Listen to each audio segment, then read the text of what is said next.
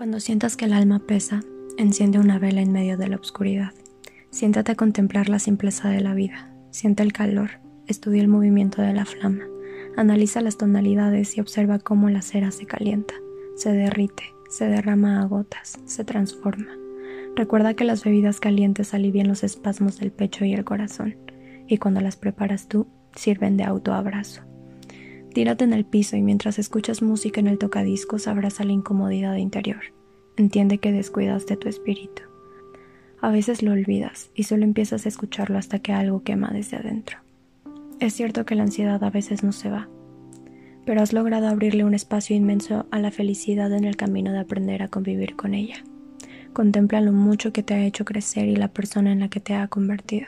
Sí, la ansiedad a veces miente un poco, pero también te mantiene viva, centrada, firme y eterna. Y por último, cuando apagues la vela, por favor prométete que volverás a platicar contigo pronto.